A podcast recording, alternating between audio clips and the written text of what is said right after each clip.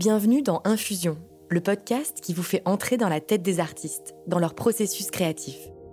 Je suis Agathe Le Taillandier et je vous invite aujourd'hui dans la tête du musicien, compositeur et chanteur Lonepsi.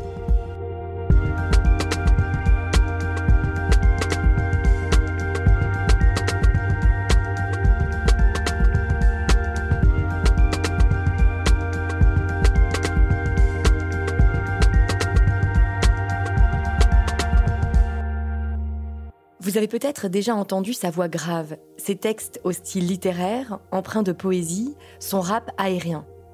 À tout juste 27 ans, il sort un premier album sous le label Troisième Bureau. 14 titres réunis sous le nom Après la pluie, 14 ballades envoûtantes et sincères.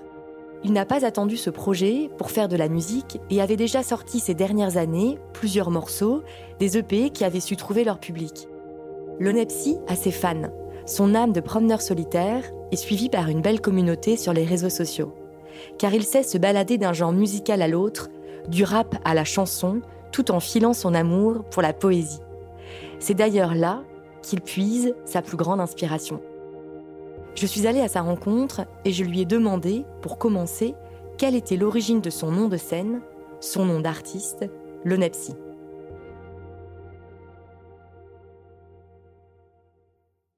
J'ai choisi ce, nom de scène, euh, l'Onepsi, quand, quand j'étais au lycée, quand j'ai commencé euh, à faire du rap. J'étais avec une bande de potes et on était un peu euh, obsédés par la mythologie grecque. Et, et on s'est dit que ce serait cool pour choisir nos noms de scène respectifs, de piocher dans l'alphabet grec. Donc, moi, j'ai pris la lettre epsilon. Et puis, pour la rendre un peu plus authentique, j'ai je l'ai, euh, je renversé à l'envers pour, euh, pour euh, que ça donne l'onepsie. A posteriori, j'ai trouvé plusieurs significations qui m'ont fait comprendre mon choix, parce qu'on fait plein de choix, parfois on ne s'aperçoit pas des vraies raisons, il y a des motivations qui sont inconscientes qui nous poussent à faire des choix. Pour epsilon, bah, j'ai par exemple observé qu'il y avait la syllabe psy à l'intérieur de epsilon et que j'ai fait, j'ai eu un master en, en, psychologie. Donc il y a lon aussi, ça, ça fait référence à un mot anglais plus ou moins, qui veut dire alone, seul. Dans mon œuvre, je parle beaucoup de la solitude, notamment grâce euh, à une figure euh, de la littérature qui s'appelle Le loup des steppes de Hermann Hesse. J'ai l'impression que dans la création, c'est, c'est quand même au cœur. Quoi. On, va faire des choses de manière intuitive, instinctive, et c'est après qu'on met du sens. C'est quelque chose que tu ressens, toi, dans ton travail personnel? Il m'arrive parfois de, d'écrire des choses, de parler de personnes que je ne connais pas encore.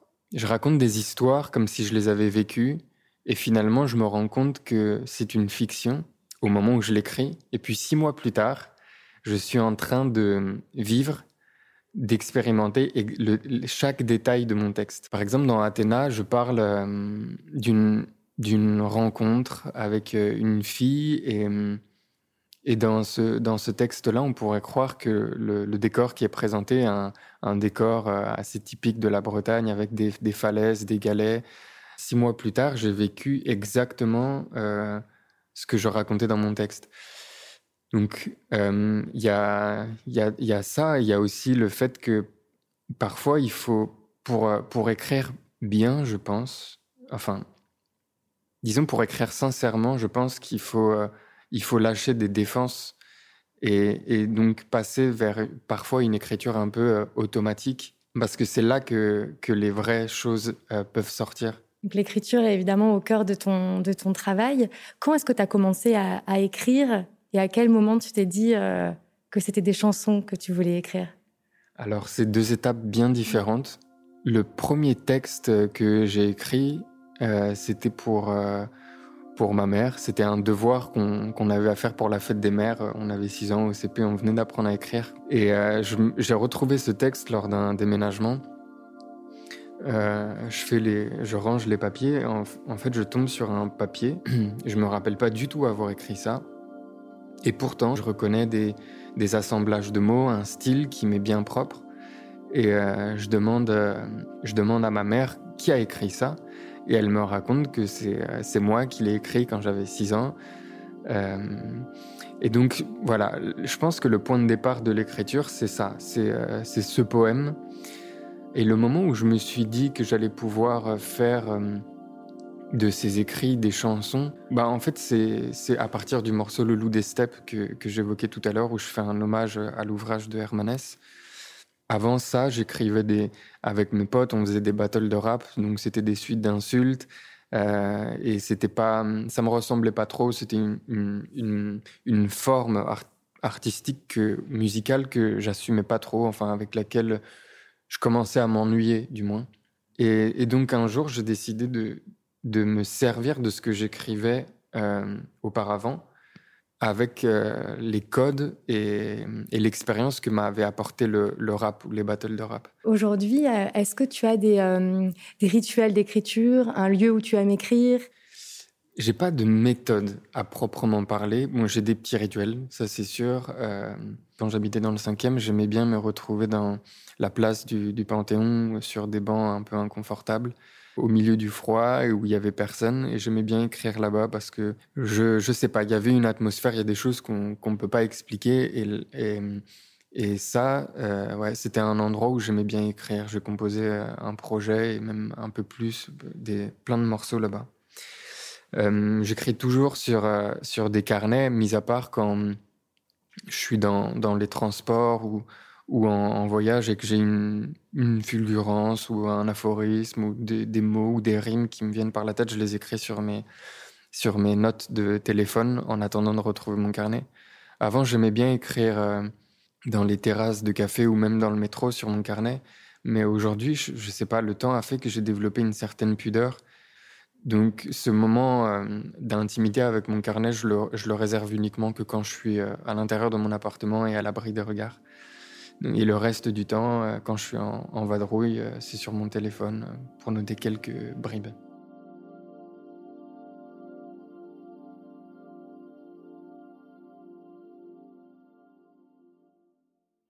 Et dans beaucoup de, beaucoup de tes textes, il y, a une, il y a quand même une forme de mélancolie dans, tes, dans les récits que tu partages, dans les émotions que tu nous transmets. Est-ce que c'est toujours le point de départ de l'écriture, la mélancolie?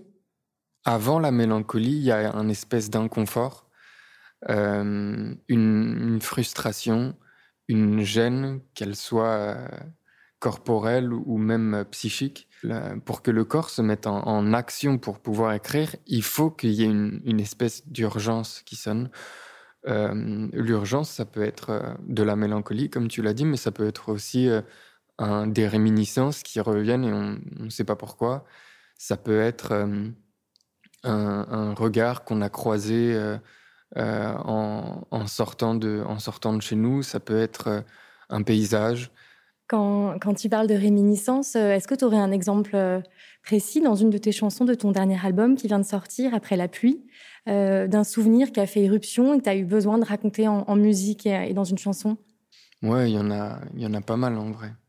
Hum, par exemple, dans La couleur de tes yeux ou ou même dans le morceau En boucle. Euh, en fait, c'est deux morceaux qui sont complètement différents, qui parlent de thématiques assez différentes, mais qui euh, se raccrochent à un même souvenir. J'avais ces, ces, ces, réminiscences dont, dont, je te parle, d'impression. En fait, j'étais à Paris depuis très très longtemps et j'en avais, avais marre du décor, de l'atmosphère.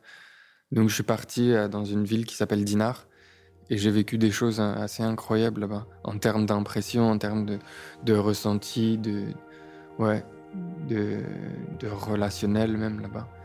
Donc euh, ouais, c'est un, exemple parmi tant d'autres de, réminiscences qui m'ont servi à composer des morceaux de l'album.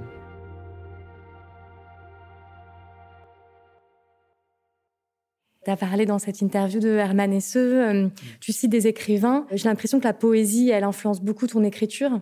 Tu as, comme ça, tu as, une confiance, je trouve, dans la langue, euh, dans tes textes, où voilà, tu n'as pas peur des, figures de style, tu pas peur d'une forme de lyrisme aussi. Mm. Parce qu'il y a des poètes, alors je, crois savoir que Baudelaire a une place importante. Mm. Euh, voilà, quels sont les poètes qui t'accompagnent et, comment ils t'accompagnent dans, dans ta propre écriture?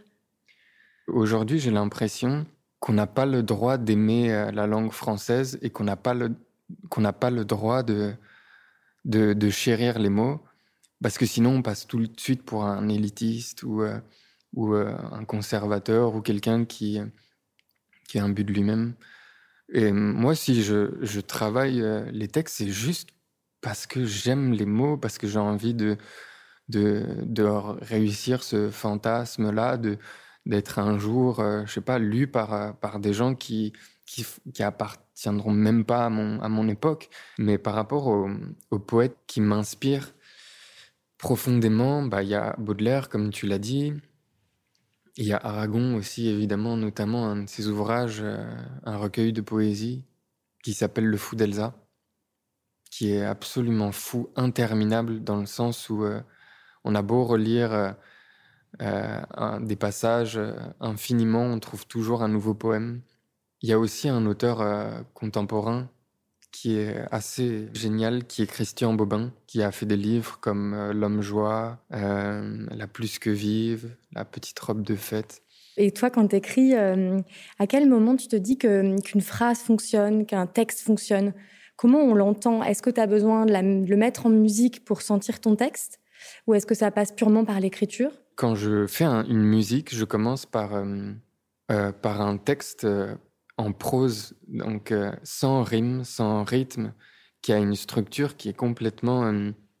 Qui, qui, ressemble à, rien, mis à part un, gros, un gros pavé. Et ce texte, ces, ces, idées, s'il y en a, c'est à l'intérieur, les couleurs que ça m'évoque, ça me fait penser à, à des sonorités, à des types d'instruments, à un BPM particulier. Et donc, euh, une fois que j'écris ce texte, je me mets sur euh, le piano et les premiers accords, tout en ayant le texte en, tête, découlent de là. Et une fois que j'ai l'instrumental, je repasse par le texte et je le sculpte. C'est-à-dire que j'y mets du rythme, je rajoute des rimes, j'enlève des syllabes s'il faut. C'est pour ça que parfois quelques-uns de mes textes sont très parlés, c'est parce que j'ai pas eu le j'ai pas eu le courage de de mettre des notes, de, de mettre du rythme, de mettre des rimes même à l'intérieur des, des, textes parce que j'avais touché quelque chose de que que j'osais plus euh, modifier parce que c'était c'était ça ou rien c'est intéressant. Il y a vraiment euh, plusieurs étapes. C'est un aller-retour en fait entre euh, la mélodie et le texte. Tu es vraiment à l'écoute de ça. C'est quelque chose d'assez intuitif en fait, qui est vraiment entre toi et toi. À ce moment-là du travail, je veux dire, c'est assez solitaire. Ah oui, oui. Il y a 90% de, de, de, cet album a été fait euh, en, en, solitaire et même de ma musique en général, d'un point de vue strictement musical, je veux dire. Euh, même si les 10% restants qui ont été faits avec euh, qui a réalisé euh, l'album, ont été très intenses. Mais, mais oui, c'est un dialogue entre, entre moi et moi. Et parfois, ça peut être, ça peut être un peu éreintant, voire même contre-productif. Et je m'en suis aperçu parce que à un moment donné de la création de l'album, j'ai composé un, un morceau avec Sofiane Pamar j'ai enregistré ma voix sur des notes qui ne m'appartenaient pas pour euh, la première fois depuis très très longtemps. Je précise que c'était du coup les notes du pianiste Sofiane Pamar avec qui, tu as travaillé euh, sur une de tes chansons. C'est que j'ai vu me manque déjà. Et sur ce morceau, le texte était écrit depuis, euh, depuis très longtemps, peut-être une année ou deux. Et quand j'ai interprété ce texte sur une instrumentale composée par, par Sofiane, j'ai eu quelque chose qui m'arrive très rarement j'ai eu des, frissons, j'ai eu l'impression de, dire un texte qui ne m'appartenait pas. Et cette sensation est très plaisante pour, pour enfin, j'ai l'impression, en tout cas, moi, elle m'a, elle m'a, elle m'a provoqué quelque chose de très fort. Je pense que ce qui peut être aliénant, c'est quand on fait tout le temps la même, euh, quand notre façon de faire est très standardisée. Et là, le fait d'avoir changé de méthode une fois, ça, il y a quelque chose où euh, je me suis retrouvé moi-même grâce à un tiers.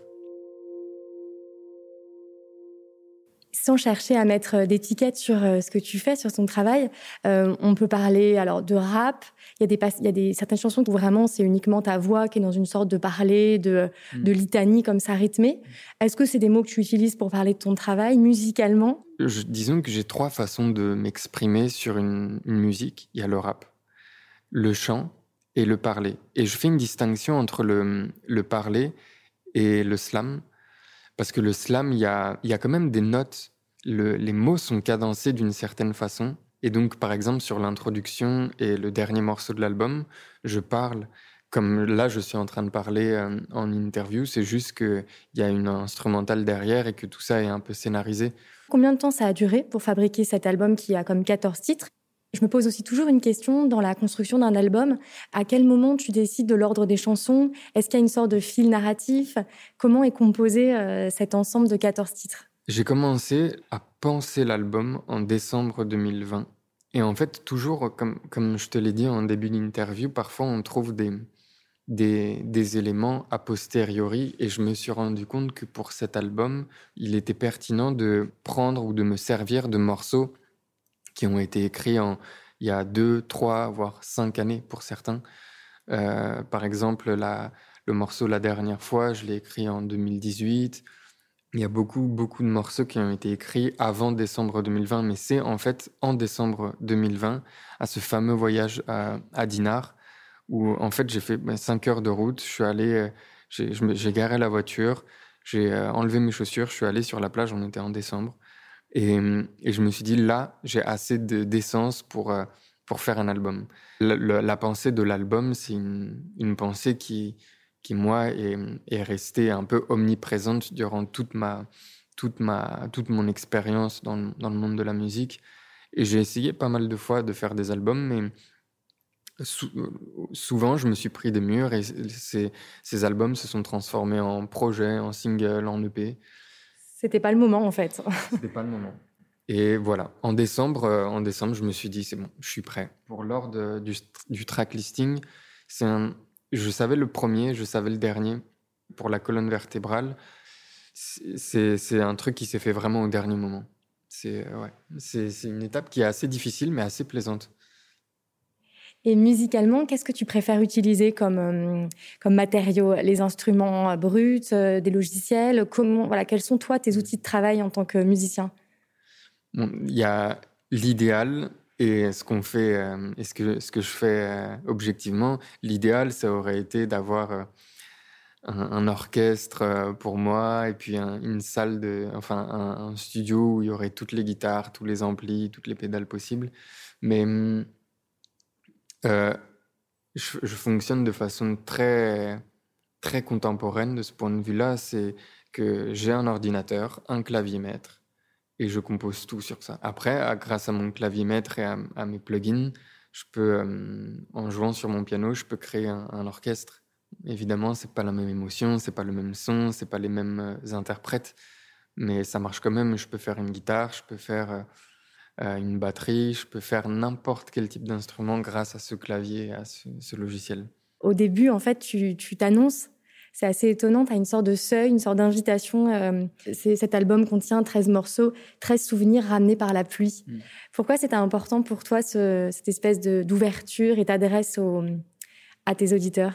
Dans un premier temps, c'est aussi un clin d'œil à, à un de mes morceaux qui s'appelle Le chien et le flacon où, euh, où je dis ce flacon, c'est mon premier EP, euh, sans dire adieu, il contient neuf titres, et je voulais préserver cette forme comme pour donner une espèce de cohérence dans, la, globalité de mon projet.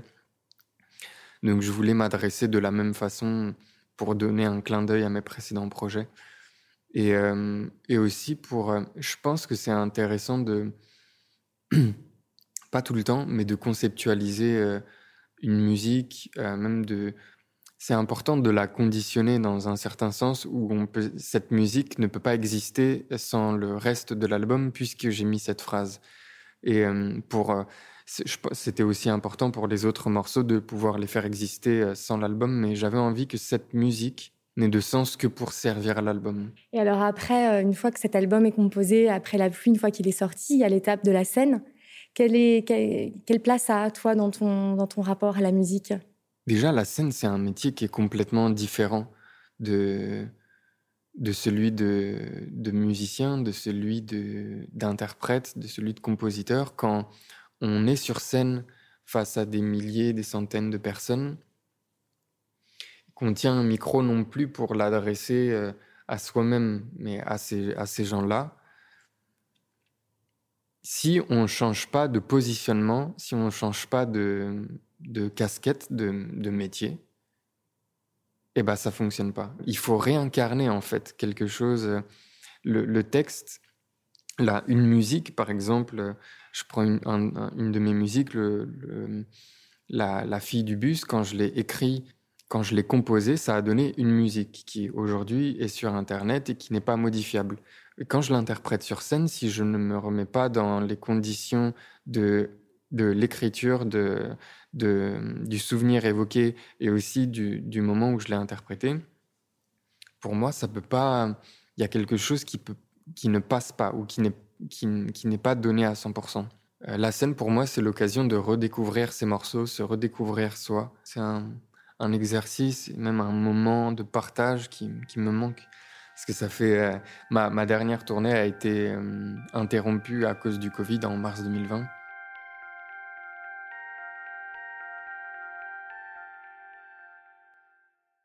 On peut terminer avec euh, ta voix, ton rapport à ta voix, qui est donc euh, au centre de tous tes morceaux, puisque voilà, tu chantes, on a dit, il y a des passages parlés, plus chantés, plus mm. mélodiques. Euh, comment tu la travailles Et voilà, est-ce que comment tu la poses quand tu es au micro au moment où tu enregistres J'avoue que je travaille pas beaucoup ma voix, pas comme je le devrais, pas comme je le souhaiterais. C'est de façon très anarchique, mais tout mon, tout mon mode de vie, qui est gouverné par euh, le désir de bien faire de la musique est anarchique. C'est-à-dire que je peux me coucher à 22 heures un soir, me, lever à 5 heures du matin pour me recoucher à 8 heures du matin le lendemain. Et. Enfin, tout ça est gouverné, mes rythmes, ma façon de, de m'entraîner avec ma voix, de, c'est gouverné par une inspiration. Je me dis que travailler ma voix, ça me fait perdre du temps et que à la place de ça, c'est bête hein, de réfléchir comme ça, mais qu'à la place de ça, je pourrais continuer à écrire ou composer. En fait, je, place ma voix, ou, paradoxalement, hein, je place ma voix au second plan. C'est paradoxal parce que c'est vrai qu'elle est au centre euh, de tout mon projet. Euh, mais je pense aussi qu'à force de l'exercer, elle fait son, elle fait son bout de chemin. Je parle d'elle comme si elle ne m'appartenait pas, mais en fait, j'ai pas envie de rendre scolaire euh, l'utilisation de ma voix, de prendre des cours de chant, de faire des gammes à chaque fois. C'est la même chose qui m'est arrivé avec le piano. Euh, j'ai suivi quelques cours de, piano au départ et ça n'a pas marché, donc j'apprends tout par moi-même toute cette liberté que tu décris quand même dans son processus de travail, ton rapport à la littérature et puis aux thèmes que tu abordes euh, dans tes textes, c'est beaucoup autour euh, euh, du désenchantement amoureux ou de l'espoir amoureux, autour aussi du temps qui passe. Il y a quelque chose quand tu parles de ton adolescence. Toutes ces thématiques, elles sont très romantiques. Au sens aussi un peu au 19e, les grands poètes romantiques. Est-ce que c'est quelque chose que tu dirais de toi, que tu es un, un, chanteur romantique ou un poète romantique en 2021 Ouais. Mais je pense que ce mot, fait peur aujourd'hui? Euh, pas à moi, évidemment. Moi, je dirais que oui, romantique. Même, je pense que euh, sensible, c'est ça le, c'est ça mon, mon, moteur. C'est-à-dire que euh, un tout peut, un, enfin un rien peut, peut m'effleurer et me, me, me, provoquer une, une émotion très grande. En fait, c'est être attentif à ce qu'on à ce qu'on ressent. C'est ça être pour moi être sensible. Et je pense que euh, les hommes ont beaucoup de mal à, assumer leur côté euh, sensible et donc leur côté euh, féminin. et par rapport aux chansons d'amour, de déception et d'espoir, il y a aussi des et c'est assez nouveau. C'est propre à cet album. C'est un, un, amour univoque, un amour sans nuance en fait que je décris dans la couleur de tes yeux ou normalement dans mes musiques j'ai l'habitude de, de, dire oui mais. Je, je, décris un amour et puis sa fin et en fait c'est une façon pour euh, enfin c'était une façon pour moi de me sentir légitime de parler d'un sujet. C'est-à-dire je peux pas parler de d'un amour si euh, il ne m'a pas rendu triste à un moment donné. Et, et une fois j'ai écouté dans une rediffusion d'une émission qui s'appelle euh, qui s'appelait Apostrophe, dirigée par Bernard Pivot, une femme qui lisait euh, La lettre, qui est un poème de Léo Ferré, et je me suis pris une claque parce qu'il parle d'amour et il n'y a pas de mais. Et c'est juste de l'amour. Cette absence de nuance a créé pour moi une possibilité d'un nouveau genre qui est de parler d'un ouais, amour qui n'est pas triste. Bah, merci beaucoup, euh, Lonepsi, pour euh, cette rencontre. Et on te voit du coup sur scène euh, bientôt pour porter Après la pluie devant le public. Ouais, carrément. À partir de... C'est fin janvier. Bah, merci beaucoup. Merci à toi. C'était Infusion Fnac. Vous pouvez retrouver ce podcast ainsi que le concert de l'Onepsi au Fnac Live Paris, enregistré dans les salons de l'Hôtel de Ville de Paris sur l'éclaireur.fnac.com. Ce podcast est produit par Louis Créative, l'agence de création de contenu de Louis Média.